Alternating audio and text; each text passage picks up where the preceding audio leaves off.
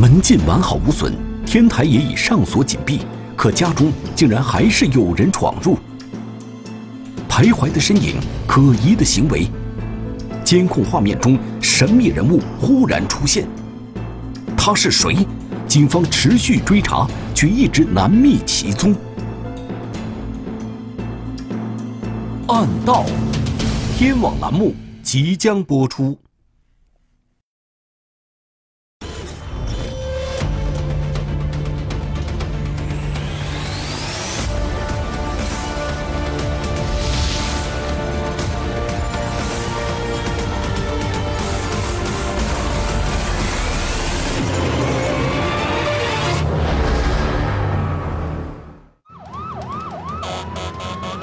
哎，我这里家里被盗偷到了。啊，马上通知民警到场。民警到达后，发现这是一个十分离奇的窃案现场。你哪能上去了？你肯定不不可能，我都补上去了。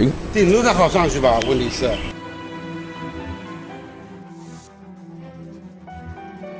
由此引出了一段离奇曲折的侦查经历。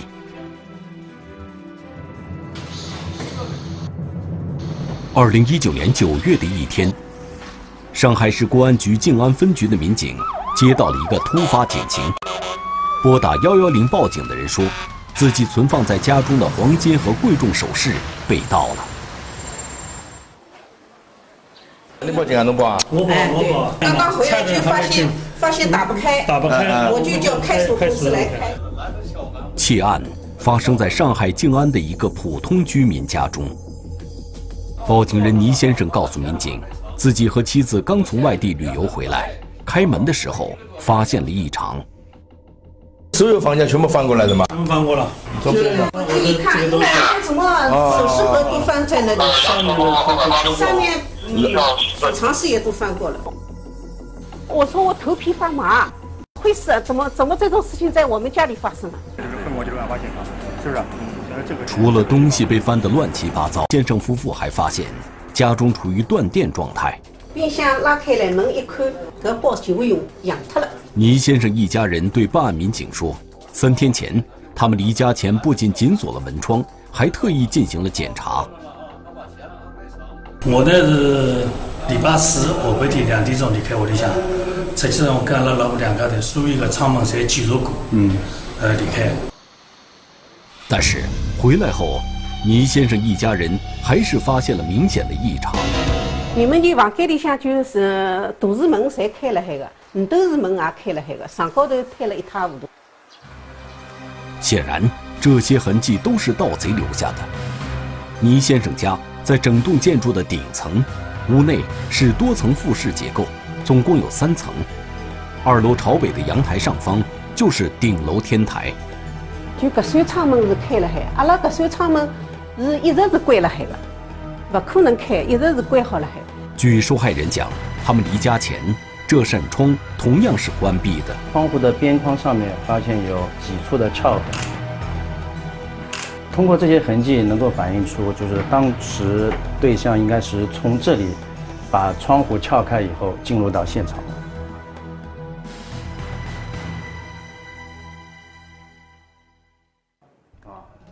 通过仔细勘查，技术员提取到了相关痕迹物证。一楼被害人相对就是走动比较来回，走动比较多，相对就破坏了。两楼是被害人跟嗯跟我说，他两楼也没上来。那么我重点对两楼的地面进行勘查，是在两楼的那间两间朝南的卧室里面，发现了两枚比较清晰的灰尘鞋印。除此之外，技术员还在顶楼平台。发现了相同的鞋印，在这个地方发现了一枚与被害人家中花纹一样的鞋印。当初这个被害人阳台是没有封闭的，因此我们判断应该是直接是从这个玻璃这个玻璃位置的这个顶部翻入到被害人的阳台上面去。根据现场提取到的痕迹物证，警方可以确定。窃贼是从顶楼透明玻璃的位置翻入受害人家的阳台，随身携带的工具撬开阳台窗户，从而进入室内的。因为我的黄金首饰跟白金首饰侪没了。被盗居民楼是小区里的三号楼，然而，当民警对三号楼进行了初步观察之后，却产生了一个疑问：伊哪能上去了？伊肯定不不可能下头爬上去了，伊肯定上那楼梯到顶楼高头。这顶楼才好上去吧？问题是。但是在走访了三号楼的几个出入口之后，民警却发现，三号楼的门禁是完好的，顶楼平台也是上锁的。点了锁了，那么他哪能上去了？从现场看，确实是一个一个像城堡一样的东西，它的门禁、顶楼的天台都是完好的。那么我们就很困扰，他到底是怎么进入这个三楼的？怎么到这个三楼楼顶的？办案民警分析。窃贼会不会是借着三号楼居民进出楼的空档，伺机进入到楼内的呢？于是，警方开始从时间上进行推算。倪先生夫妇是在九月十二日，也就是中秋假期前一天下午两点锁了家门的，直到假期最后一天，也就是九月十五日中午十二点才回到家中的。期间已经过了三天时间，如果。窃贼是在这段时间里进入楼内的，找到他应该不会有太大的困难。在现场勘查的基础上，办案民警展开了持续深入的调查。这个入禀在案线，呃，如果案件不能侦破的话，包括对被害人日后居住啊，也会带来一定的这个心理上的一个影响。因为现场条件很少，呃，那么我们就从现有的这个条件入手。技术员在案发现场所提取到的鞋印是四十四码，据此，警方对窃贼的身材特征做出了初步刻画。这首先说明作案人是一个身体很高大的一个男子。作案方法，我们初步看下来，应该是从楼顶翻入被害人家中。综合起来看，应该是一个体型矫健而且身材高大的男子。那我们就围绕这个情况进行录像的一个复原。负责图像侦查的民警。开始对九月十二日下午两点倪先生离家之后，三号楼进出口处的监控录像进行逐一回看。当时在被盗的时候，我们是确实给我们带来一定的难度，快进快呃快退，反复去摸。经过排查，在长达七十多个小时的监控回放中，警方总计调查了进出人员八十多人次，并从中锁定了六名可疑人员，但是。经过仔细比对现场的痕迹物证之后，民警们最终排除了这些人的嫌疑。嫌疑人是谁？他又是怎么进入三号楼的？那么人是不可能飞上去的，他肯定有一个方式，他是怎么进入这个楼栋的？怎么进入这个顶楼的？啊，所以如果在作案楼的这个楼栋没有发现他进入的话，那么这个问题确实是很困扰我们的。就在警方抓紧侦破的紧要关头，受害人在清点失物时，发现除了被盗的珠宝首饰外，他们还有更加重要的物品也失窃了。当时还有得两只手表，阿拉老公还没发现嘞。到了夜到头，哟，伊在那个药箱里头看看，哟，伊讲我的一只搿个劳力士手表没了。王女士说，她的名贵手表此前一直放在箱子里。当晚再次检查房间时，才发现心爱的手表也不见了，这让她的情绪更加焦急。然后我们就对这个周边啊，对整个楼体结构进行了一次分析。从一号楼到四号楼，相对来讲各自独立，但是它连起来它是一片的。那么从这个突破口，我们就看到，就是也扩大了我们的那个对视频的侦查范围，也必须要把每个路口都要开到。研究被盗小区的建筑形式。以及周边的环境后，民警发现，小区居民楼属于单元式拼接建筑。整栋楼宇虽然从外观上来看是连为一体的，但每个单元楼又有独立的门禁和上锁的天台，因而从理论上来说，相互之间是无法穿梭的。然而，在实际走访中，民警发现了问题所在。我们通过视频排查的时候呢，发现有很多的住户。来往的人员，其实在在开二号门的时候呢，是没有这个照卡的这个动作。然后呢，实际的侦查员呢，也就是做了一个小的实验，确实是用用力一拉，这个门就能开。作案楼的门禁它其实是好的，而相邻的楼栋的门禁是坏的。那么对于作案人来说，他更有理由去选择一个他更加容易进入的一个方式。带着这样的推断，民警对被盗的三号楼周边的监控展开了调查。结果，侦查员很快就从相邻的二号楼进出口的一段监控录像中，发现了一个身影。哎，我看到了可疑人员，你看人像。小区的公共视频资料显示，在九月十三日晚上八点五十三分的时候，有一名穿着白色 T 恤、浅色中裤、脚踩夹脚拖鞋的男子离开了二号楼。他首先出现在我们这个侦查视线里面呢，穿的是那个中裤和拖鞋。但是呢，过了一段时间以后呢，他再出现在监控上面呢，鞋子和裤子换了。那这我们认为呢，也是一个比较反常的情况。在监控画面中，这个身影表现得十分可疑。民警看到。在离开二号楼的两个小时之后的当晚十点五十二分，先前那名穿着浅色中裤和夹脚拖鞋的男子，此时已经换了一条长裤和运动鞋，再次进入了二号楼。这个对象呢，进入这个被害人家里呢，是有一定的那个攀爬的一个动作的。如果这个人是对象的话，他作案肯定是不是很方便。我们换上球鞋，对吧？这肯定是就攀爬也好，或者说作案也好，包括那个发出的相关那个动静啊，可能会小一点。那么这个也是增加他一个疑点的一个方面。民警判断，这名男子第一次穿着中裤和拖鞋进入二号楼，极有可能是来踩点的。在发现倪先生家中无人之后，他会暂时离开，去换了身便于行动的衣服。而他的再次返回，极有可能与后来发生的盗窃案有关。警方立即对这个可疑男子的活动轨迹展开进一步追踪后，果然发现了更多疑点。嫌疑人呢，在两号楼以外的几个路口都出现过，而一直在徘徊，时间比较长，所以就感觉到他呢，这个行迹可疑。又过了一会儿，到了九月十四日的凌晨零点三十七分，民警再次发现可疑男子第三次进入了二号楼，此时。只见他仍然穿着长裤和球鞋，不同的是，这一次嘴里多了一只手电筒。而他这次进入二号楼之后，再次出现在监控中时，已经是凌晨三点十八分了。也就是说，这名男子在二号楼中待了将近三个小时。时间跨度从晚上的八点到第二天的凌晨两点，还在小区里逗留，那么讲他的嫌疑就可能是很大了。这个不符合我们。平常正常人的这个行为规律，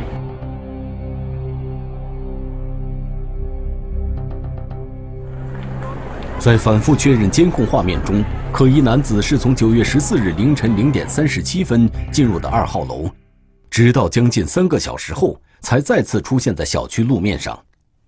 民警推断，他应该就是在这三小时里完成了盗窃。先下这个摩托车。可是，研判监控画面，民警们无论如何也弄不清楚他究竟是怎样进入位于三号楼的案发现场的。警方此前的调查显示，虽然整栋楼宇看上去是个整体，但是每个单元却是独立和封闭的，相互之间不能串通。窃贼既然进出的都是二号楼，又是怎么对三号楼进行盗窃的呢？在对案发小区进行了细致走访之后。民警发现了其中的玄机，原来小区的地下空间建有若干非机动车停车库，而这样的停车库并不是每栋楼的地下都有。非常巧合的是，案发的这排居民楼地下空间就有一个连通四栋楼的非机动车停车库。那么也就是说，如果我是作案人的话，我没有必要采用这个直接而上的这种方法。民警发现这条线索之后，立即对一至四号楼。地下非机动车停车库内的监控进行了调取和查看。很快，办案民警就在监控录像上再次看到这个熟悉的身影。此时，他正是穿着长裤和球鞋，走在一至四号楼地下非机动车停车库的通道中，而时间正是九月十四日凌晨零点三十八分。那么，我们果然发现了该男子在地下通道来回穿梭的一个情况，那么也就印证了我们的想法。可让人没想到的是，仅仅过了四分钟，他又原路返回了。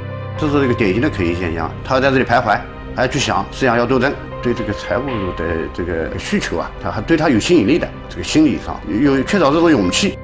民警发现，过了将近两个小时之后，这名窃贼第二次出现在了地下通道中。警方推断，此时应该是嫌疑人发现三号楼的天台是锁上的，无法通行。他直接上到三号楼天台，再攀爬进三号顶楼被害人家里呢，可能行不通，因为天台上锁了。而这次，他仅仅过了两分钟，就又一次原路返回了。时间又过了近一个小时，办案民警看到这名可疑人员骑着电瓶车从四号楼的地下非机动车库离开了。从他正常的作案手段来说，如果说他踩点当中再使用到那个呃电动自行车离开现场的话，要么就是隔天才作案或者的时机了，呃，这一般来说是应该是携带的赃物啊，就就直接离开现场了。民警随即对此人的活动轨迹展开追踪，发现他骑着一辆深色电瓶车在小区里绕行了许久后，最终消失在了小区的西面。民警在当初排查时已经确认。小区的西面常年铁将军把门，也就是说，窃贼骑电瓶车进入这片区域之后，他肯定是没办法离开小区的。我发现他消失的地方，其实离开被盗的三号楼，其实一个距离是非常近。第二个呢，从位置上来讲，应该说就是在一一条直线当中。值得注意的是，在这排居民楼的南侧，仅隔一条小区过道。就是被盗的三号楼和窃贼频繁进出的二号楼，结合前后两排居民楼的地理位置，警方提出了一个大胆的假设。当时提出的一个设想，就是说他有可能他居住的这个地方是能够看到案发地的楼的灯光情况的，这样便于他选择，呃，作案楼。民警实地调查发现，在监控探头的盲区里，共有三栋居民楼。分别是八号、九号和十号楼。那么，窃贼在拐入监控盲区之后，究竟进入了哪栋居民楼呢？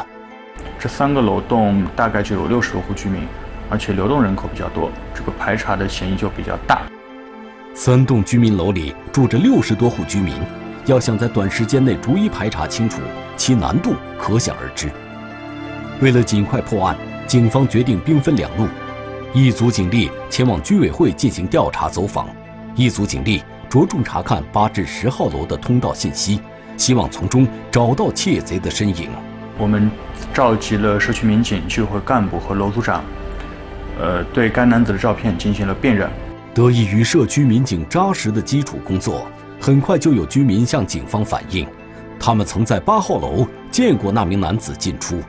确定了他可能居住在其中一栋楼的两楼到六楼之间，但是具体是哪一户，尚无法确定。就在此时，负责图像侦查的民警有了新的发现，在九月十三日晚上九点零八分的监控画面上，民警看到穿着中裤和人字拖的嫌疑人走进了八号楼。从用时上看，这正是从二号楼走到八号楼所需要的时间。从这两个细节中，民警确定画面中的这两个身影是同一个人。进楼栋以后呢，没有从电梯走，是从楼梯走的。那么我们判断五楼以下，一般他如果高层的话，他应该是从电梯过去。那么两楼、三楼、四楼、五楼的，他有可能是这样。之后整整过了一个半小时，民警发现窃贼再次出现在了八号楼的监控里。从监控中，民警看到。原本穿着中裤和人字拖的窃贼，这一回又换上了长裤和球鞋。当时就有过两种这个判断吧，一个呢就是他当时在作案之前事先在八号预留了自己作案后需要更换的衣服；第二个呢就是我们发现，就是可能他在八号有一个相对固定的落脚点，啊，可以这个储存自己的衣服裤子。为了尽快查清原委。民警对八号楼的人员入住情况进行了详细的排查，终于在一户出租房中找到了线索。在一个出租屋里面，啊，有那个同租人啦，室友，然后就辨认出了这个人就是和他同住一户的一个室友。这个室友也反映，在这个案发当天啊，呃，这个嫌疑人就比较匆忙的就离开了这个出租屋。在这户出租房内。民警发现床上散落着一些零零散散的外币、玉佩首饰和纪念钱币。敏锐的办案民警发现，其中就有倪先生家丢失的物品。当时有两块那个熊猫熊猫熊猫的金币啊，这个今年刚刚发行的。那那么这两个因为接的距离的时间点比较近，然后呢，看到那个包装啊，等等，还有这个被害人可能也是比较珍惜的。那么我就首先把这一张取样，拍照，以微信发给他，看马上就回应了，这个东西就是我的，就这样的一个情况。马上我们就觉得这个目标没有锁定错。办案民警在嫌疑人居住的房间内进行调查取证时，还发现了另一个细节，那就是在房间的窗户边上有一把红色的椅子，然而椅子摆放的方向却没有朝向主人经常用的电脑，而是正对着窗户的方向。我们侦查员尝试把这个椅子放在这个窗户的旁边，来看看能否看到案发楼。后来发现，我们坐上去之后，果然是能够看到案发楼的。就是当你站着的时候，其实看是有点困难的，因为角度的问题。但是当你又能把椅子坐好，刚好能够看到这个案发楼。由此看来，这名胆大的嫌疑人的确是目标明确，他可能早就窥视到了倪先生家中的状况。案发后的第三十个小时，警方进一步查明，盗窃嫌疑人已于九月十五日中午坐上了前往深圳的高铁。而让民警担心的是，窃贼恰好带走了受害人心心念念的名贵手表。当时的情况就是说，心里没底了，人已经出去了，只有还是老话，跟时间来较量，抓紧时间，争分夺秒，尽量缩短他在外对外接触的时间，他出货阶段就没有了。我们一方面把人抓回来，维护法律的威严；另一方面要把赃物找回来，减少被害人的损失。受害人报案的第二天，二零一九年九月十六日中午十点五十六分，上海民警在深圳警方的大力协助下，将还在宾馆睡觉的犯罪嫌疑人抓获。我们侦查人员过去看到这两块手表以后，就感觉到好，这两个东西没动，说明他销赃的这个过程，他还。没有到他的那个步骤上去走。犯罪嫌疑人王某现年三十四岁，无固定职业，因为手中拮据，在发现倪先生一家外出后，他便萌生了入室盗窃的想法。而说起从顶楼翻窗入室的行窃经历，就连王某自己也心有余悸。平常说我说我们家平房二楼，我都一楼那种平房，我就在边上，我就让就害怕，我都不敢去。你想都是酒壮怂人，也不害怕。我那时候都是说不害怕了，就去了嘛。这个嫌疑人他其实本身是一个有恐高症的一个人。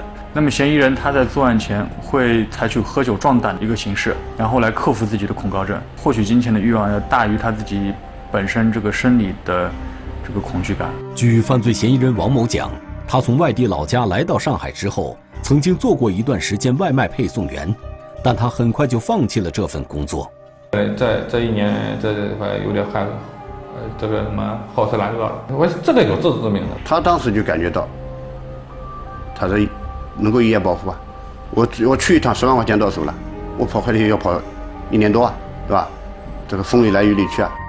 据犯罪嫌疑人王某供述，在决定作案之前，他已经暗中观察受害人家很久了。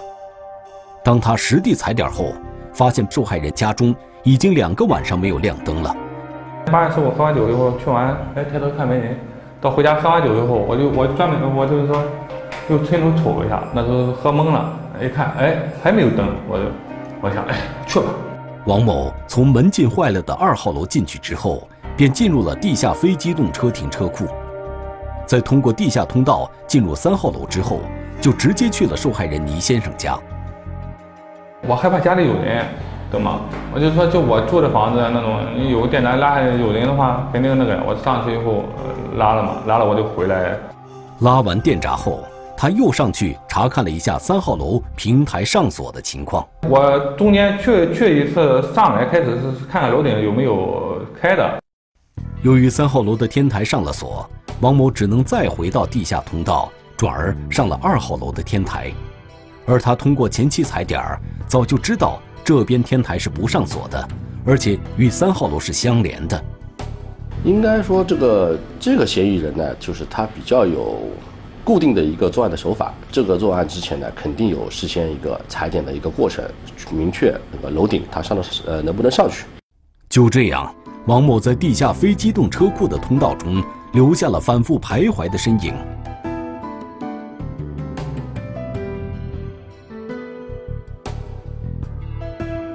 十号凌晨才就是说案做的案，到十六号的下午就被抓到了。